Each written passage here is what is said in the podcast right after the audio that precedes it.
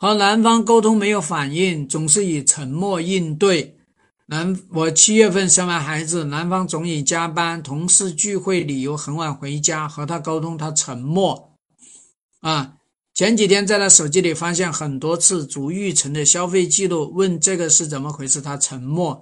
就连我说离婚，他还是沉默不理我，该怎么办？其实，一个男人他之所以能够一直用沉默的方式呢，就是在无声的抗议，对吧？就是在无声的抗议，抗议他内心对你的不满，啊，这是一个。那同时呢，也是他无言以对，他怎么来回答你呢？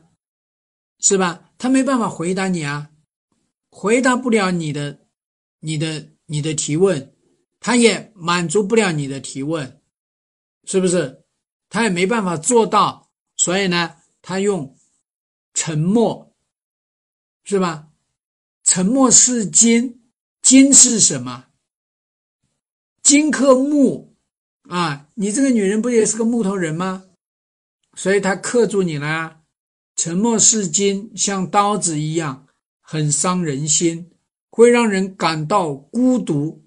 感到寒冷，感到无助，感到绝望，感到没有任何出路，很容易形成那种习得性无助。就我对这个老公没有办法，所以呢，就会动动这种念头，离婚的念头，懂得这种是不是？我到外面就再去找一个，像这种女人很容易被那些啊叫做死缠烂打的男人拿下，这是。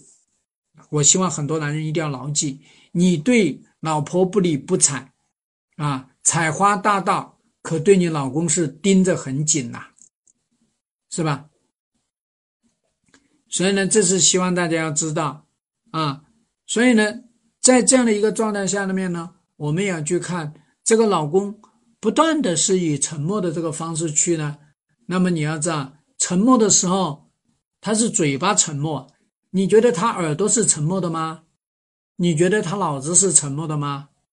他不是沉默的，所以呢，你在这个时候呢，要跟他来应对的事情，是你怎么说，他能够听得到；你怎么说，他能够理解到；你怎么说，他能够接受到；你怎么说，他能够行动到。